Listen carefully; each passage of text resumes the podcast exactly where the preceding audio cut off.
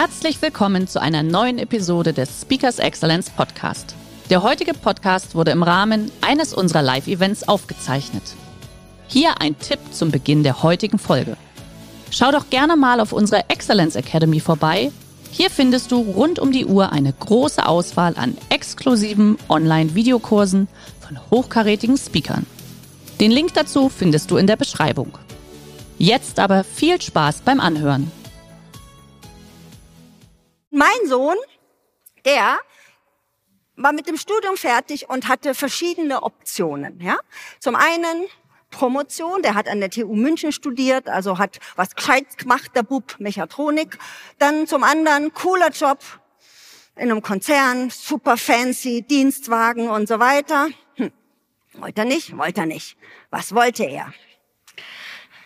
Wenn Sie das wissen, was er wollte, dann sind wir schon mal ganz nah auf der Spur, was es zu tun gibt für Unternehmen. Der ist in ein Unternehmen gegangen, wo er ganz viel gestalten kann. Ein kleineres, mittelständisches Unternehmen. Er ist direkt, berichtet direkt an den CEO. Er ist sogar Head of IT. Und er gibt auch zu, dass er der einzige ITler ist. Das sagt er schon, ja. Und ja, und da hat er sich gesagt, das ist was, wo ich gestalten kann. Das ist cool. Und er hat mir einen Satz mitgebracht. Der sagt zu mir, weil der hat ja zwei Kinder ja, und ähm, hat freitags frei bei vollem Gehalt, also vier Tage Woche. Darauf komme ich später noch, ja. Und er sagt zu mir, Mama, du hast die Rolex, ich habe die Zeit. Ja, da ist was dran, ne? So, jetzt schauen wir uns mal die Generationen an. Also ich habe sie euch mal so mitgebracht im Überblick, ja, so gibt es ein bisschen mit den Zahlen Unterschiede. Da gibt es zum einen die Babyboomer, die jetzt so kurz vor der Rente sind, späte Erwerbsphase. Was, wie sagen dies? Was sagen die? Die sagen, für die Arbeit leben. Die nächste Generation, das ist meine Generation, die Generation X, die sind jetzt ein bisschen der Umorientierung, festigen die, die eigene Position, haben auch noch ein paar Jährchen zu arbeiten, je nachdem wie alt sie sind. Die sagen, arbeiten um zu leben. Dann gibt's die Ys, das ist unter anderem mein Sohn, ja, der ist so in der ersten Führungsposition, am Weiterentwickeln. Sein Satz könnte sein Arbeiten und Leben. Da kam das erste Mal das Thema Work-Life-Balance auch auf. Und jetzt kommen die Zs. Da ist es so Studium, Berufseintritt. Und deren Satz ist, erst leben, dann arbeiten. Wenn Sie jetzt das Haus der Generationen in ihrem Unternehmen haben, dann sehen Sie schon, die sind ganz unterschiedlich sozialisiert, die Leute. Und die haben unterschiedliche Bedürfnisse, unterschiedliche Interessen. Und ich werte jetzt nicht. Es geht nicht um eine Wertung. Es geht eher darum, wie kriegen wir die alle unter einen Hut und wie kriegen wir die dazu, dass sie alle anpacken. Also das ist mal das eine. Jetzt schauen wir mal weiter, tiefer zu den Generationen. Die Babyboomer. Die haben ihren Selbstwert, ziehen die ganz oft aus ihrer Leistung. Da könnte man sagen, nur was, wer was leistet, ist was wert. Das führt aber auch dazu, natürlich, wenn man es übermäßig macht, dass das Burnout nicht weit entfernt ist, dass es ein Problem mit der Abgrenzung gibt.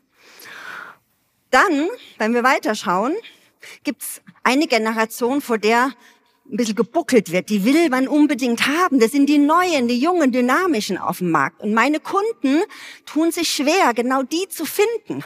Und ich habe ein paar Sätze gesammelt, die ich von meinen Kunden habe. Ohne Purpose mache ich nichts. Also Purpose ist Sinn, ne, so. Ohne Sinn muss alles Sinn machen. Dann gibt es einen Satz, das hat ein, eine Führungskraft gesagt, ja, die lehnen ja die Leistungsorientierung komplett ab. Oder aber Malle für alle. Ich will überall und flexibel arbeiten. Es war ein Vorstand von einer großen Wirtschaftsberatungsgesellschaft. Und ich will Entrepreneur sein. Auch ein Manager in einem Unternehmen hat das gesagt. Ja, und zwar gucke ich jetzt erstmal YouTube-Videos ziemlich lang an. Hm, so. Also das sind so die Sätze. Und jetzt ist die Frage, wie gehen wir damit um? Ich will keinen Chef, sondern einen Coach. Hm? Auch das haben wir gehört. Das heißt, da gibt es einen anderen Führungsanspruch. So, Jetzt haben wir das Thema Verknappung, wir brauchen New Leadership, wir sind im Krisenmodus, fast im Dauerkrisenmodus. New Work ist angesagt. Wir haben letztendlich einen Fachkräftemangel. Wir brauchen Innovationen und der Fachkräftemangel geht ganz schnell in einen Führungskräftemangel. Wenn wir nichts tun. Und da ist das Thema Nachhaltigkeit relevant. Und am Arbeitsmarkt gibt es einen großen Wandel. Also die eine Sache ist relativ klar. Unten sehen Sie offene Stelle, also was, als ich mich beworben habe vor einigen Jahren. Bewerbung, Bewertung und dann hat man vielleicht ein Angebot gekriegt. Jetzt geht's so. Ja, Aktivierung, dann gibt's die Bewertung und dann gibt's was dazwischen und dann gibt's erst die offene Stelle. Was könnte das dazwischen sein? Dazwischen ist der Beziehungsaufbau. Konzerne zum Beispiel, die ich berate, die nennen sich TAMs, Talent Attraction Manager, die machen Tam-Tam sozusagen, die gehen an die Unis, die machen Action, die machen Werbung, um diese jungen Menschen für sich zu gewinnen. Also das heißt, es ist eine andere Vorgehensweise angesagt. Dann, wo gibt's die meisten Menschen? Was denken Sie? Europäische Union? Ja, sind schon ein paar. Was ist das nächste? Ich helfe Ihnen ein bisschen. China, 1,4. Dann kommt Indien. Und was kommt jetzt? Was kommt nach Indien? Wer hat eine Idee? YouTube? Da wohnen viele Leute. Vielleicht haben Sie auch ihr Zuhause auf Facebook. Sind ja die Älteren manchmal auf Facebook und Jüngere mehr auf Instagram, haben wir gehört, ja. Und dann gibt's noch ab und an eine Hängematte auf TikTok, also auch total im Kommen. Das heißt, auf den sozialen Medien sind die meisten Leute. Wer von Ihnen ist auf den sozialen Medien unterwegs? Relativ viele, danke. Wer von Ihnen wurde über soziale Medien schon mal rekrutiert? Einige, super. Genau das ist der Punkt. Ein Unternehmen, was ich beraten habe, da hat der Chef gesagt, ja, ich gehe auf Xing ja, und guck mir, wer interessant sein könnte für uns und telefoniere mit den Leuten. Der Chef, der Manager, der Vorgesetzte ist mit denen in Kontakt getreten, hat erzählt, wie cool der Laden ist und schwupps waren die Leute da. Also das heißt Beziehungsaufbau par excellence. 92 Prozent der deutschen Vorstände sind im Schnitt Mitte 50, weniger Erfahrung mit der Digitalisierung und sind damit aufgewachsen. Ist so. Ich auch, ja.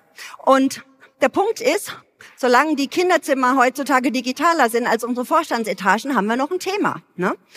Und die heißen im Übrigen auch, früher hießen sie mehr Thomas, jetzt gibt's eine neue Tendenz Christian. Also das heißt, da gibt's auch diverse Vornamen, die sich ähneln. Ja?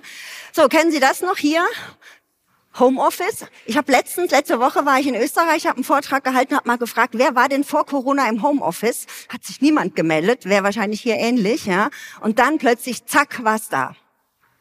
Mittlerweile ist man wieder dabei, die Leute ins Office zu kriegen. Auch das ist problematisch. Also das heißt, Tesla, 40 Stunden, der Musk sagt, Innovationen finden nicht zu Hause statt. Slack, zwei Tage Office. Meta, egal wo, wobei die sind jetzt auch schon wieder am ändern ne? und gucken, dass sie die Leute wieder gebunden kriegen. Das ist das eine. Das andere ist, die Frage ist, was wollen Menschen? Zum einen, 59 Prozent sagen sie gute Führung. Wer will nicht gute Führung? Hm? Gute Führung könnte auch eine Wechselbereitschaft darstellen. Für mich zum Beispiel. Ne? Man sagt ja auch den Satz, Menschen kommen wegen des Unternehmens und gehen wegen der Führungskraft. Den kennen Sie vielleicht. Ne? Und, was ist noch wichtig? Besseres Gehalt. Und da hält sich das so relativ die Waage. Also das heißt, es ist wichtig, gut zu führen und gut zu zahlen, wenn man das kann. Ne? Und jetzt ist die Frage, wie gehen wir damit um? Vier Tage Woche. Ich weiß, ich lehne mich jetzt ein bisschen aus dem Fenster großes Thema. Hm, ich sage nur eins, wenn ich Leute frage, wollt ihr mehr Freizeit oder mehr arbeiten, sagen alle mehr Freizeit. Ne?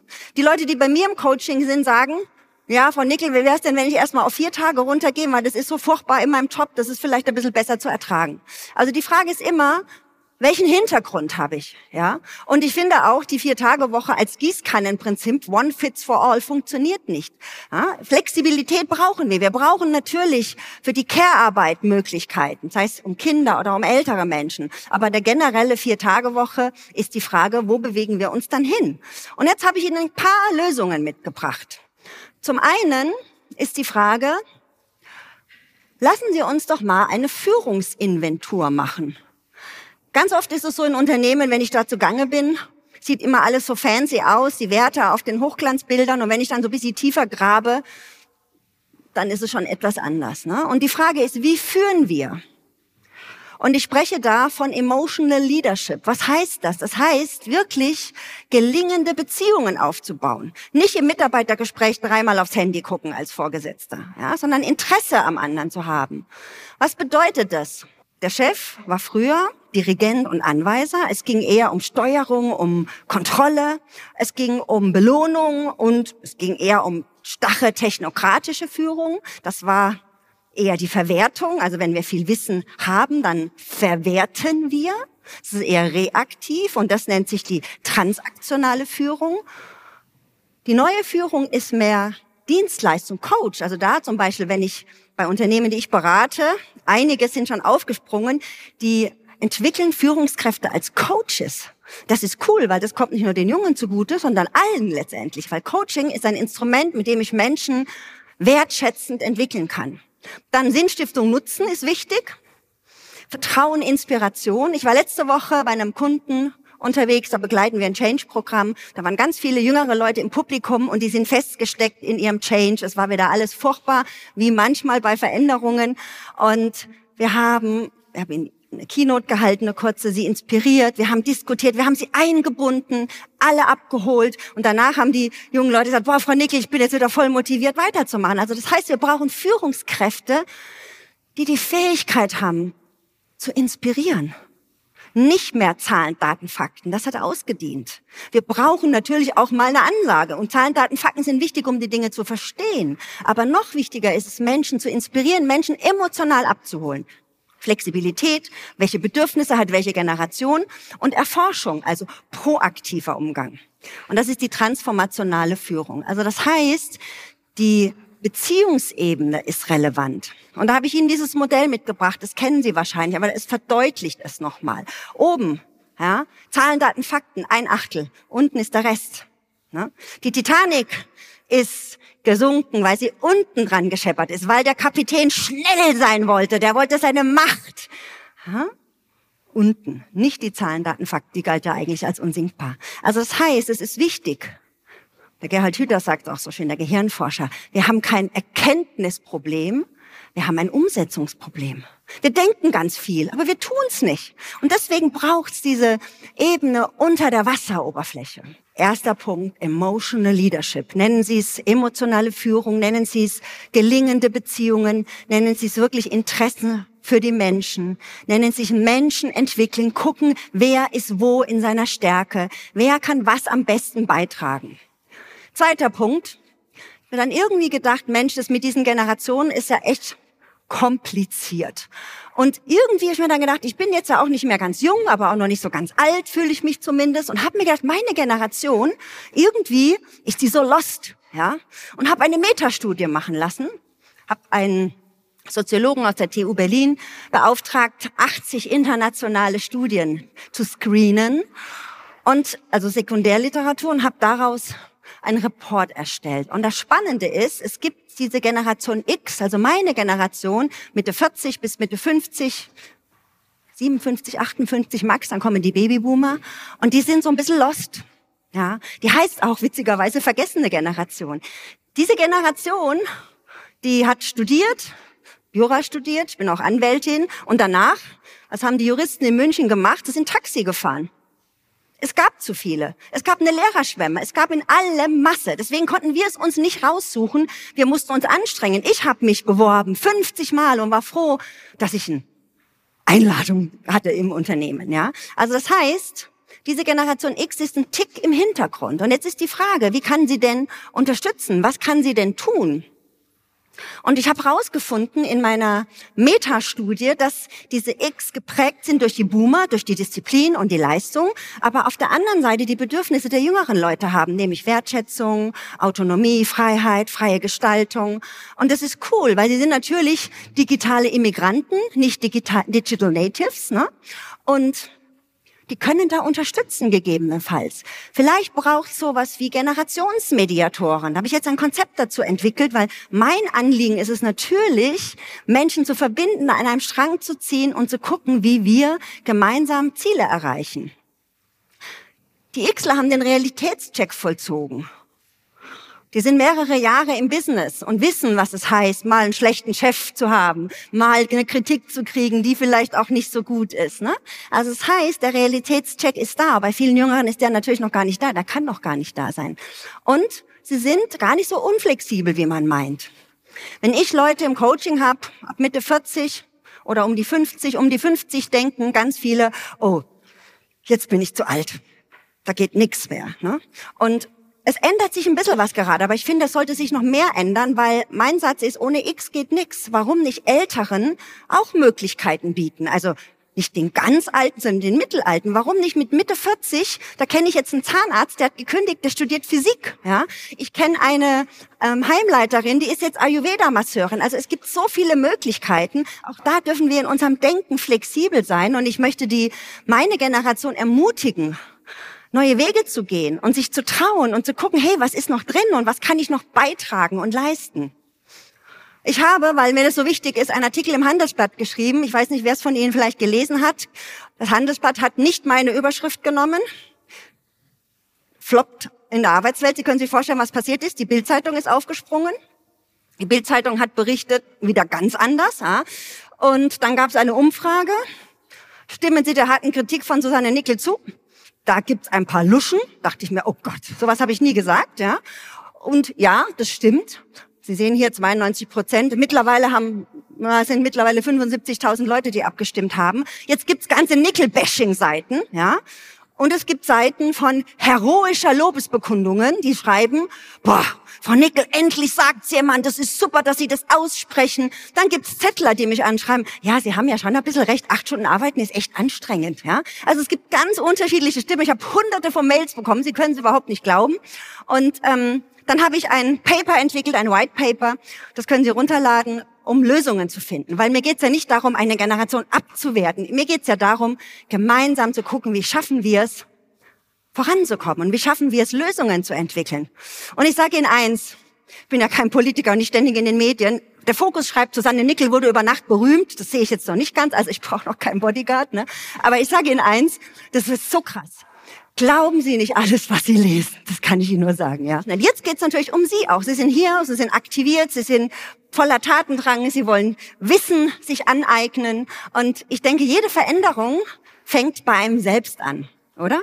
Und ich glaube, wir sollten auch den Arbeitsbegriff neu definieren. Also nicht Arbeitsschwäche, sondern eher Arbeitskraft und gucken, was können wir dem beitragen? Wo bin ich in meiner Stärke? Wo macht's denn Spaß? Und ich habe in jungen Jahren Tanz studiert bei Pina Bausch, das ist ein paar Jahre her. Und ähm, das war ziemlich anstrengend, wie Sie sich vorstellen können, weil Tanzen ist Hochleistungssport. Dann dreht man ganz viele Pirouetten, hat so Spitzenschuhe an, kennen Sie vielleicht, ja. Und dann reibt es. Und dann gibt's eine Blase und die Blase platzt. Und irgendwann fängt an zu bluten. Und das ist, weil Sie schwitzen, wenn Sie tanzen, wie Salz auf der Wunde. Und dann habe ich mir gedacht, ah, nee, ich schmeiß jetzt alles hin. Dann bin ich abends ans Waschbecken gehumpelt, meine Trikots gewaschen, habe mir gesagt, ich kann nicht mehr. Und dann kam meine Oma. Meine Oma, die hat zu mir gesagt, kurz bevor ich aufgeben wollte, Susanne, halt durch. Wer durchhält, bekommt etwas Geschenk. Und damit konnte ich weitermachen. Und die Frage ist, es sieht nicht schön aus, ich weiß. Die Frage ist, wenn Sie ein Ziel haben, wenn Sie was verändern wollen, was ist Ihr blutiger C? Was sind Sie bereit zu geben? Wo sind Sie bereit, auch mal über eine Grenze zu gehen? Nicht permanent. Anpacken ist für mich gesagt. Wie können wir gemeinsam anpacken? Deutschland wird durchgereicht, hat dem Messier gesagt. Es gab so viele Leute, die da in diese Diskussion aufgesprungen sind, die ich da ausgelöst habe. Völlig krass, ja. Dennoch, ich glaube, wir sollten auch richtig anpacken und gucken. Und wichtig ist, dass wir da, wo wir sind, richtig sind, dass wir in unserer Stärke sind. Und ich habe so ein paar Steuerberater, der mache ich Führungskräfteprogramme. Und da geht es darum, dass die inspirierend führen lernen. Können Sie sich vorstellen, Steuerberater Inspiration in der Führung beizubringen, das ist manchmal sehr lustig. ja. Und nichtsdestotrotz, die müssen dann so pitchen und gucken, wie sie die Leute gut abholen. Und die Frage ist immer, jeder hat seine Themen. Der eine liebt Excel, der andere liebt Chaos, was auch immer. Das spielt keine Rolle. Wichtig ist nur, sind Sie da, wo Sie sind, richtig. Und sind Sie da, wo Sie sind, mit Begeisterung und überwiegend. Nicht immer. Ne? Ich habe auch meine Tage, wo es nicht so gut klappt. Aber sind Sie überwiegend mit Begeisterung dabei? Und da gibt's den Mick Jagger, der mit, ich glaube, wie alt ist er jetzt? Fast 80, oder? Auf der Bühne rumrennt und wo man sich denkt, boah, Wahnsinn, den habe ich gehört vor zwei Jahren. Ja, Dann sagt man, okay, Mick Jagger, der ist vielleicht ein Star. Was habe ich damit zu tun, dass der begeistert ist? Der nimmt bestimmt irgendwas, ne? So. Ja, mit den Steuerberatern war ich am Tegernsee auf einer Berghütte und da haben wir Mittag gegessen. Da kommt der Kellner und er hat sich jedes Essen von 20 Leuten einzeln gemerkt. Dann kam er mit dem Essen. Okay, dachte ich mir, cool. sehr freundlich, super dienstleistungsorientiert. Da hören wir später bestimmt auch noch einiges, ja. Und dann saß ich mit der Kollegin da und wir haben überlegt, könnten wir noch einen Kaiserschmarrn? Naja, ein bisschen was geht noch rein.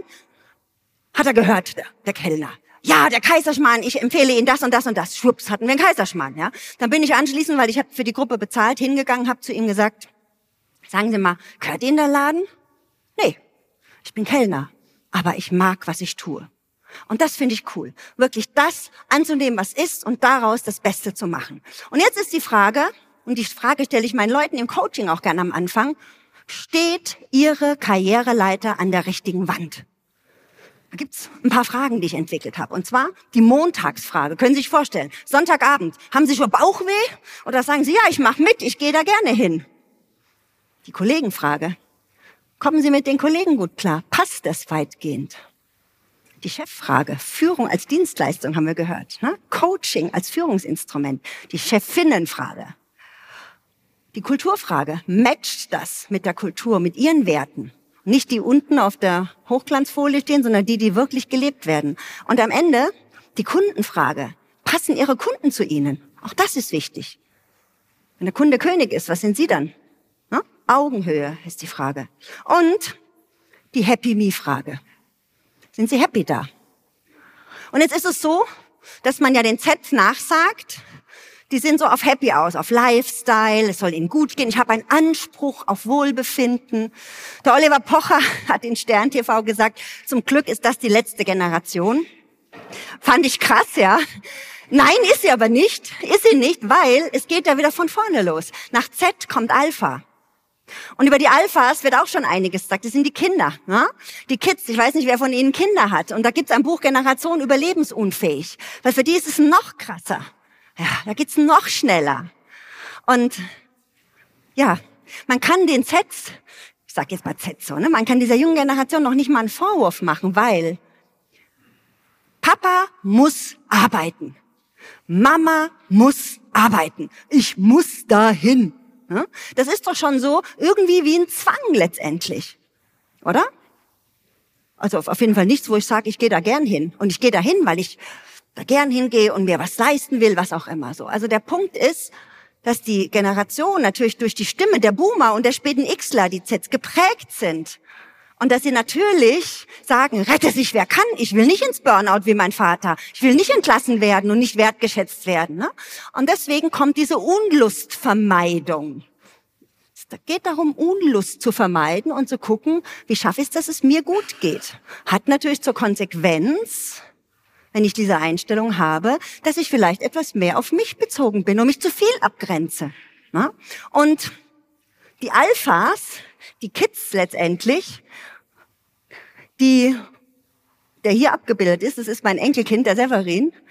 Und ich glaube, dass wir schon schaffen sollten, beides zu schaffen, den Job zu lieben und mit den Kindern zu sein. Und ich frage mich, welche Fragen wird er wohl stellen? Was ist für ihn Arbeit?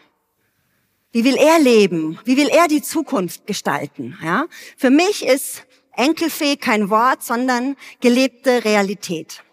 Und insofern wünsche ich uns, dass wir es schaffen, die zukünftigen Generationen gut zu prägen, weil wir sind die Vorbilder für die neuen Generationen, was die anschließend prägt. Und dazu wünsche ich, dass wir unsere Verantwortung übernehmen. Herzlichen Dank. Der heutige Vortrag hat dir gefallen? Dann schau dich doch gerne auf unserem Kanal um oder sei live bei einem Forum dabei. Weitere Informationen findest du in der Beschreibung. Bis zum nächsten Mal.